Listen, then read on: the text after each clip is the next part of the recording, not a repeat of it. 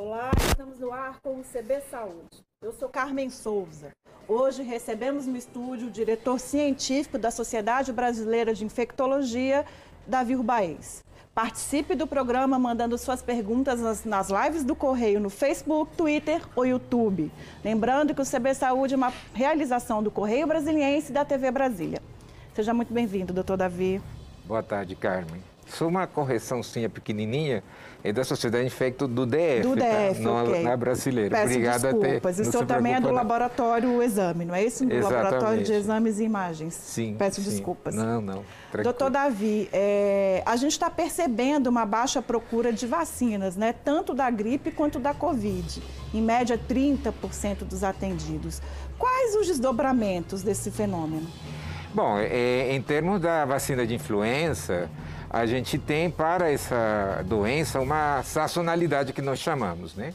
Então, nesse momento é fundamental, por quê? Porque a onda de transmissão da influenza, ela começa exatamente nos meses de outono, antes do inverno. Então, no momento que a gente está na pandemia de um outro vírus respiratório, como é o SARS-CoV-2, a vacina de influenza funciona inclusive para você proteger as pessoas, para você ter um manejo muito melhor da situação e para você não agravar uma situação que já é gravíssima, que é a própria pandemia.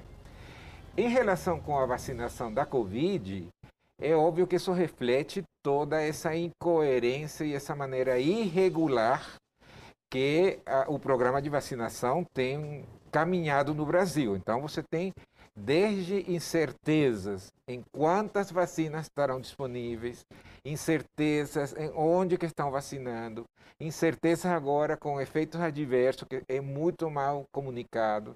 Então, eu entendo que as pessoas ficam com isso, né, muito hesitam. É o que a gente chama, é um processo técnico, que assim chama excitação vacinal, porque são bombardeados por tantas informações desfavoráveis que desmobiliza.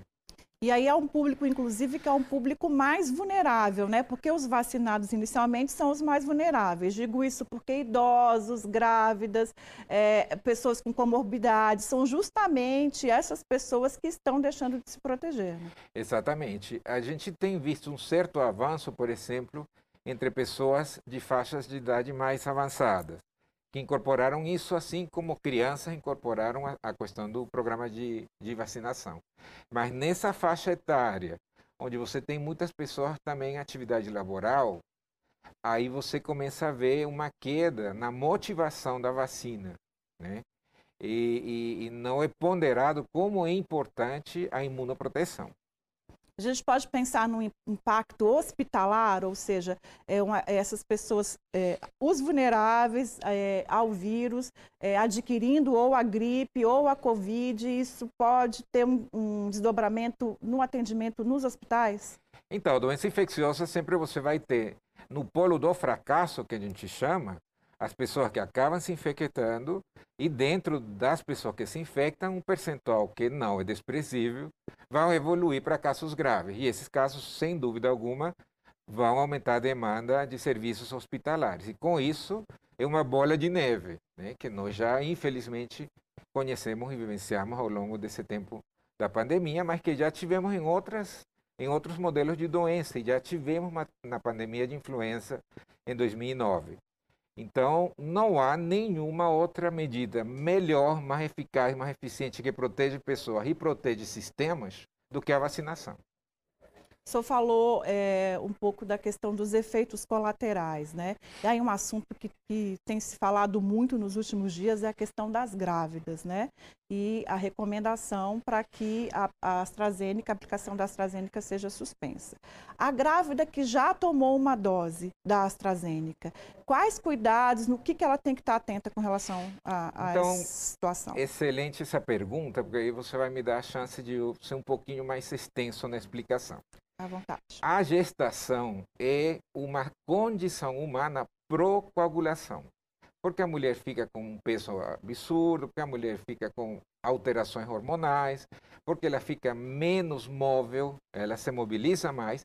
Tudo isso faz que o sangue fique retido nos membros inferiores e isso, sangue retido, pode dar coagulação. Esse é um, um fato da natureza. Outra questão é o que, o que se viu como um efeito adverso raríssimo da aplicação de vacinas de vetor viral. O que se sabe hoje dados da AstraZeneca e dados da Janssen.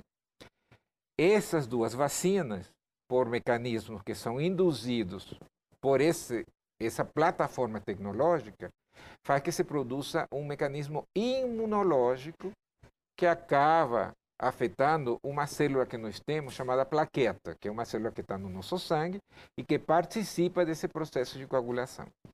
Então, o que, é que tem se eh, documentado? Que em torno de uma pessoa para cada um milhão de vacinados pode ter um processo de ativação de trombose com plaqueta baixa, o que é mais ou menos um contrassenso, mas é o que acontece. Esse processo é muito, muito, muito, muito raro. Inclusive em grávidas. Inclusive em grávidas, porque o que acontece nas grávidas, como falei, faz parte dos riscos da gravidez. Em tempos que a gente não tivesse com uma pandemia, que não tivesse com essa, fra essa fratura da realidade, como a gente vive todo dia, daria tempo para você explicar direito, para você tranquilizar, para você fazer da comunicação uma ferramenta de educação para as pessoas se sentirem seguras. Mas como nós estamos nessa infodemia, então as pessoas têm agora redes sociais que chegam enorme quantidade de falsas notícias, as pessoas ficam absolutamente inseguras. Então é, é, é, é, é quase que impossível que uma dessas mulheres gestantes, que felizmente nós vacinamos, porque o maior risco delas não é morrer de trombose.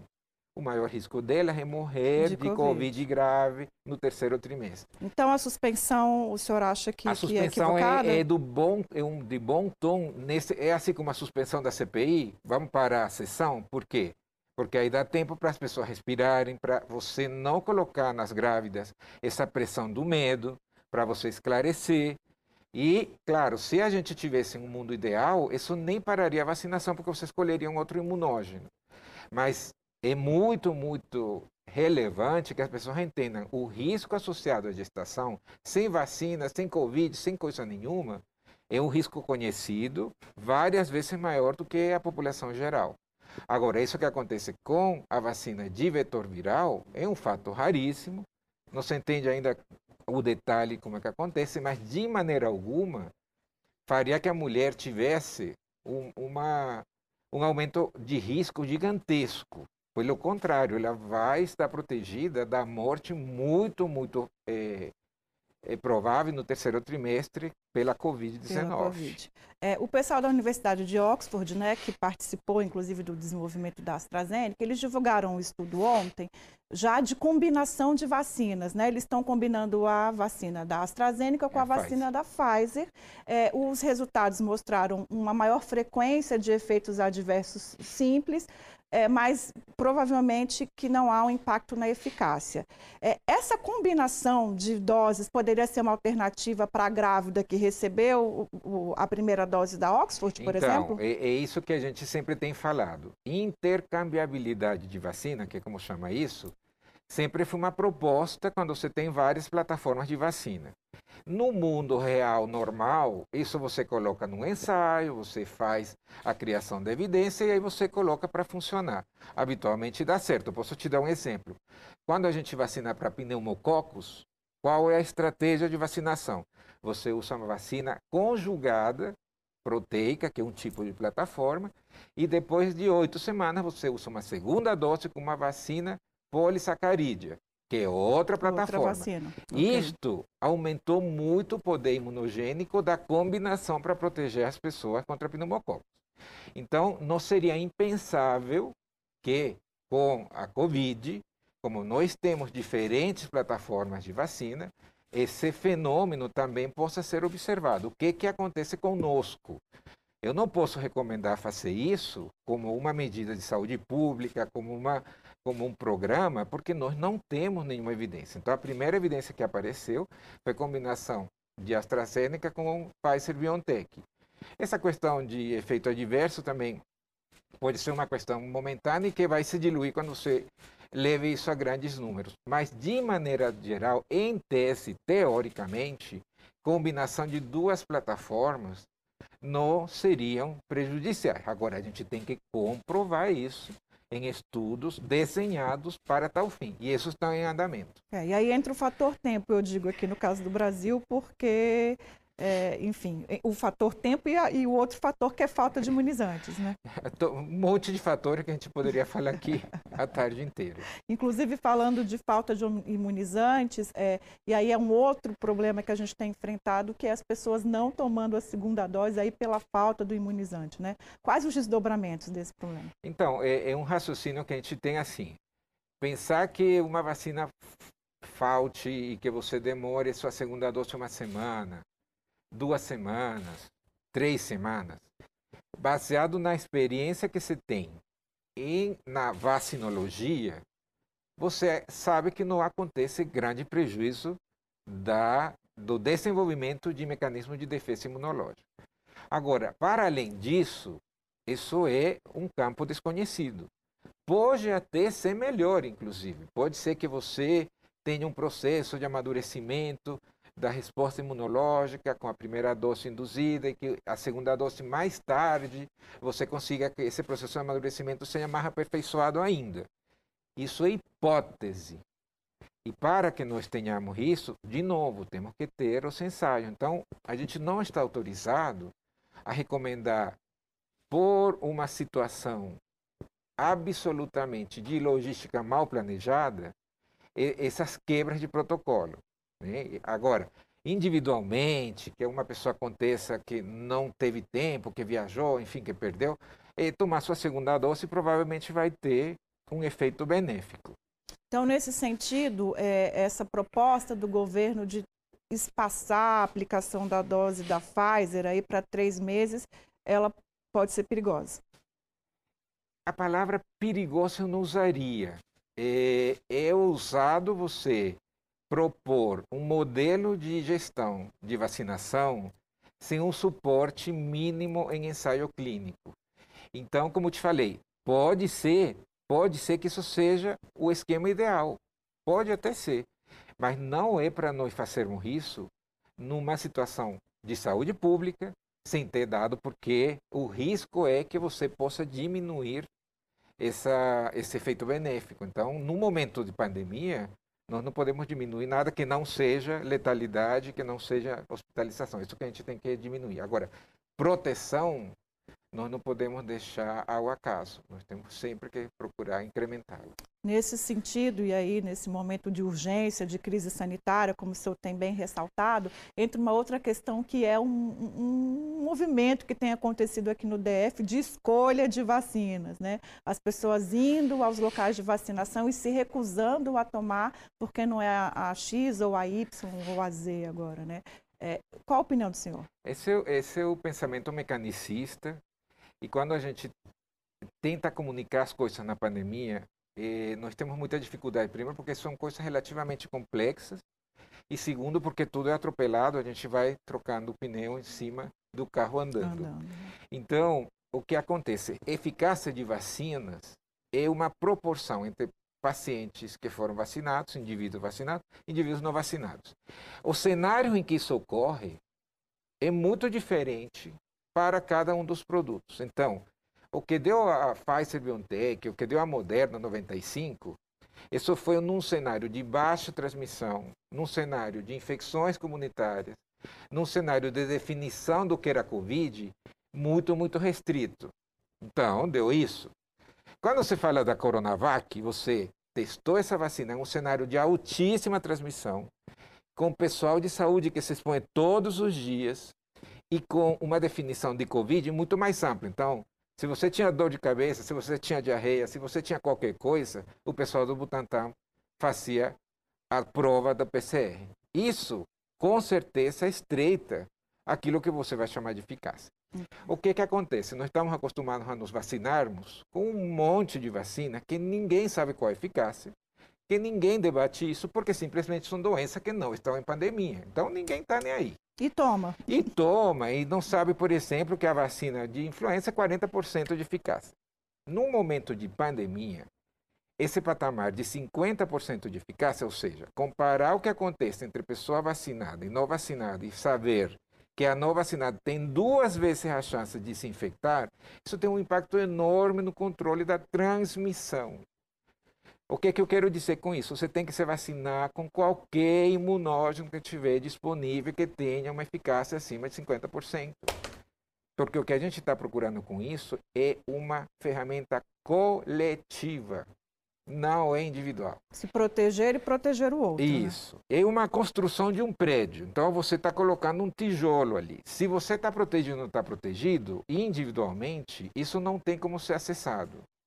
Por quê? Porque não há correlato, que um exame de sangue que você faça, e porque não interessa, na verdade. O que interessa é vacina todo mundo no menor tempo possível para você ter uma imunidade coletiva o mais rápido possível. O senhor falou aí do, do, do verificar é, é, se a vacina, vacina surtiu efeito, e é um movimento que também tem acontecido muito, né? As pessoas fazerem teste para saber se o imunizante gerou anticorpos.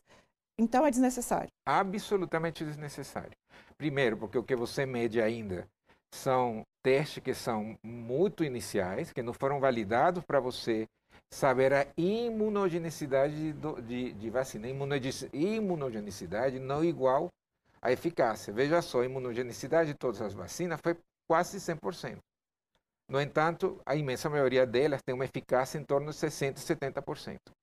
É porque são coisas diferentes. E os compartimentos imunológicos que são ativados pelas vacinas não são necessariamente o que você mede no seu teste de sangue. Então, tem uma infinidade de mecanismos que funcionam para lhe proteger e eles não vão estar num teste positivo ou negativo. Se positivo, você vai se achar protegido, talvez você não seja protegido. Se negativo, você vai achar que você continua suscetível, talvez você está protegido.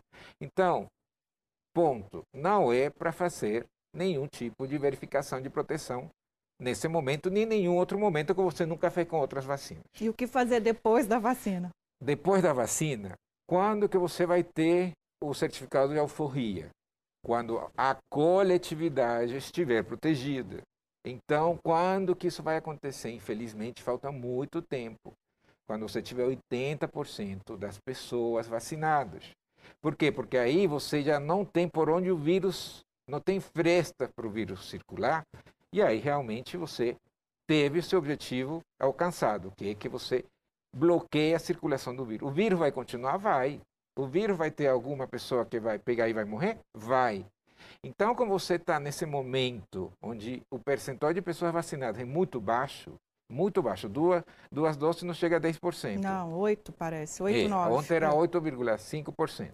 E não há perspectiva de que isso aumente para 70%, nem nos Estados Unidos que fizeram uma tarefa do, eh, do Exército, você tem que continuar. Eu estou aqui na sua frente, sendo a viva prova disso. Eu sou vacinado, mas eu continuo com minhas proteções, porque a gente ainda mantém a vacina como mais um recurso, não o recurso que nos deixa imunes. Ou seja, isolamento, essas coisas todas têm que ser mantidas. Permanecer né? em casa o maior tempo possível, que é o que a gente não consegue comunicar. Não é para estar tá saindo, não é dia das mães, agora a gente vai, vai verificar com certeza, um pelo aumento, dia das né? mães, um aumento em cima do aumento gigantesco que nós já estamos. Né? Todavia, a gente vai fazer um pequeno intervalo e voltamos daqui a pouquinho.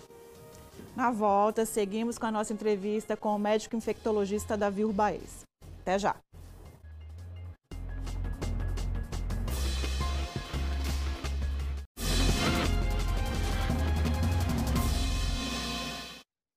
Estamos de volta com o CB Saúde. Hoje aqui no estúdio comigo, Dr. Davi Urbaez, diretor científico da Sociedade de Infectologia do DF e infectologista do Laboratório Exame. Acertamos agora. Doutor Davi, é, a gripe e a Covid têm sintomas bem parecidos também, né? O que, que as pessoas precisam ficar alerta para não confundir, ir para o hospital sem precisar? Então, a gente hoje, a recomendação formal é que todo sintoma respiratório é Covid. Por que, que a gente faz esse alerta? Porque Covid-19 é que vai ter um percentual muito maior de complicação de UTI e óbito. Então, é para você sempre, a menos que você tenha acesso a um teste, existem testes moleculares, onde você pode fazer o diagnóstico etiológico diferente, não é? Em momento de pandemia, você vai sempre pensar que qualquer quadro respiratório vai ser do vírus que está circulando pandemicamente, no caso SARS-CoV-2. Então não tem como diferenciar nem da influenza, nem de metapneumovírus, nem de adenovírus, não tem em, em, a grosso modo para a população, porque tanto influenza quanto Covid, a imensa maioria dos casos são casos leves. Né? Agora, a gente, hoje em dia, qualquer quadro respiratório tem o grande aliado nosso que chama oxímetro de pulso, que se tornou até uma questão que era só técnica de médicos. Todo mundo tem. Agora popular, é popular, né? felizmente. E é um instrumento que nos ajuda muito para acompanhar o paciente. Isso é importante, esse acompanhamento diário, como que está. Eu, eu acho que é, é o mais importante é você entrar em contato com o centro de saúde ou com um médico que você de confiança, enfim, com um profissional que lhe acompanhe nessa viagem da sua infecção respiratória. Se você consegue fazer seu teste e definir qual é, aí vai ficar melhor. Em caso de ser Covid, a gente já sabe que tem que ficar com mais atenção, com mais zelo. Se for influenza, a gente já também tem medicação que deve ser dada no início dessa infecção. Então, são é, questões que vão andar diferentes a partir da definição etiológica. Mas o mais importante é que não há uma definição clínica que diferencia os quadros de uma ou das outras infecções por vírus respiratório. E há o risco da pessoa, inclusive, ter as duas, né? Existe a, a questão da infecção mista. Essa infecção mista é uma questão biológica que elas tende a ter baixa frequência, porque o vírus pandêmico sempre está em uma oferta muito maior. Então, é uma questão até de uma probabilidade. Você vai ser colonizado, vai ser invadido por aquele vírus que tem um grande espaço dentro daquele contexto epidemiológico. Mas, claro, vira e mexe pode acontecer sim essa Tem alguns infecção. estudos que mostram, indicam pelo menos, que o vírus da gripe poderia inclusive retardar a replicação do coronavírus. Isso é por competição viral, né? Então a competição viral, quem, quem, quem pega primeiro, porque lembra que o vírus não é um ser vivo mesmo. Ele precisa de máquina celular para começar a se replicar. Quem pega primeiro essa máquina, ele teve um sucesso nessa competição biológica. Então, é uma tendência de, digamos assim, balançar quem chegou primeiro em relação com o segundo. E também tem é, é, relação com a exposição. Se você se expõe enormemente a um deles, evidentemente que esse que vai predominar. Mas não é uma, uma questão que na clínica, né, quando você está com o paciente na frente narrando o que está acontecendo, fazendo anamnese, não é uma questão que a gente leva em consideração para diagnóstico diferencial. E pensando em proteção também, quem já pode tomar as duas, né? E aí o idoso, por exemplo, que já pode tomar a gripe e a contra a Covid, é importante tomar as duas é vacinas. É importante tomar. A, a gente tem que também explicar isso. A gente recomenda esse intervalo de 14 dias, por quê? Para você saber se o indivíduo teve efeito adverso de um ou de outro produto. Mas de maneira alguma é porque exista risco de você tomar as duas vacinas ao mesmo tempo. Só para lembrar para você, existe a, a, vacina tríplice viral, que até teve um, outra fake news ali no meio em relação com proteção de Covid. São três vírus que você inocula no mesmo produto imunológico. Então, é uma questão mais de o registro de efeitos adversos, notadamente no momento de tanta fragilidade coletiva, mas no limite, no limite, se uma pessoa não pode sair de casa, não pode sair de casa e tem uma oportunidade de sair de casa, pode fazer os dois imunógenos. Okay. Não vai ter problema. Ok, nessa linha de vacinação, a gente tem uma participação da Daniela Alencastro e ela pondera o seguinte, assim, que a vacina da gripe deveria ser ofertada para toda a comunidade, porque é uma vacina cara né, é, na, na rede privada. Isso já aconteceu em algum momento? Isso é possível? O que ela fala é real e aí o que, que acontece? O Ministério da Saúde, em todas as suas incorporações, sempre vai fazer uma, uma análise de custo-efetividade. Então, na, na vacina de pandemia de Covid, você não vai fazer nenhuma análise. Você vai pegar a vacina que te ofertar que seja boa, porque a gente está num momento de crise profunda. Agora, em situação normal, você tem que fazer essa, essa essa avaliação custo-efetividade, e aí por isso que você define os grupos prioritários, porque são aqueles grupos que terão uma proteção contra caso grave e morte. Mas como a Daniela falou, isto é uma medida muito boa para a população inteira, se possível for. Mas não, não temos ah, o orçamento suficiente para isso, então você faz uma estratégia que vai beneficiar o coletivo, que é a estratégia dos grupos prioritários, classicamente associada à influenza, que são os grupos para os quais você oferta a vacina de influenza. Mas lembrando que cada vez que vai passar num ano, esses grupos têm se ampliado. Né? Então, é provável que em, em algum momento, se nós tivermos um Ministério da Saúde que funciona, evidentemente, nós teremos sim um programa universal de vacinação de influenza em algum momento da evolução do Programa Nacional de Imunizações. Nesse momento de pandemia, quem tem condições de, de tomar a vacina da gripe na rede privada é uma recomendação? Se puder, é uma, é uma, é, é uma prática de cuidado adequado. Se você está centrado no seu cuidado, assim como você ter cuidado da alimentação, de ter né, aqueles alimentos naturais que não sejam frituras, etc. e tal, vacina sempre é uma ferramenta de cuidado. Se você tiver acesso, faça mesmo. Incorpore isso aos seus cuidados a cada ano. O senhor disse no bloco passado que o coronavírus não vai embora, que ele vai ficar, né? Eu lembro que lá em janeiro, um estudo da Science mostrava uns especialistas ali em evolução viral que em 10 anos a Covid viraria um resfriado. É cedo para fazer esse tipo de, de previsão? Eu, eu, eu não tenho capacidade para prever eh, daqui a 10 anos. O único que eu posso dizer é que o comportamento dos vírus respiratórios que se tornam pandemias, né, porque está todo mundo suscetível, eles vão evoluir para um outro estágio que é o estágio endêmico. É, é, é perto de impossível pensar que você erradique em um ano uma virose respiratória. Lembra quanto tempo nós levamos com vacina para erradicar a varíola? Quanto tempo nós levamos para controlar o pólio? Então é, é pouco provável né, nós é, imaginarmos esse, esse panorama. E por isso que talvez esse pesquisador se aventurou a fazer essa previsão. Mas é muito difícil. Esses são modelos matemáticos, são muito úteis e tal. Isso sempre serve para você ter uma previsão de como se preparar. Mas é, a gente cravar que vai acontecer assim, nós não temos hoje essa Mas a tendência é que aconteça. A tendência é que aconteça. O surgimento dessas novas cepas também é um dificultador, né? Na medida que você seja pró-vírus, na medida que a humanidade ache legalzinho estar tá com o vírus, isto é, você deixar ele circular, ótimo. Ele, ele, ele não está fazendo isso porque ele é mal, não. É que a evolução natural dos vírus inclui ter mutações. Umas mutações são ruins para eles, outras são neutras, não acontece nada, mas tem um grupo de mutações que vai favorecê-lo. E isso vai acontecer. Imagina você, se você tem os vírus se multiplicando ao infinito, como é o caso de agora, ao infinito, você não tem como quantificar, a chance de que ele ache uma via muito mais favorável é enorme. Então, depende de nós, não depende do vírus.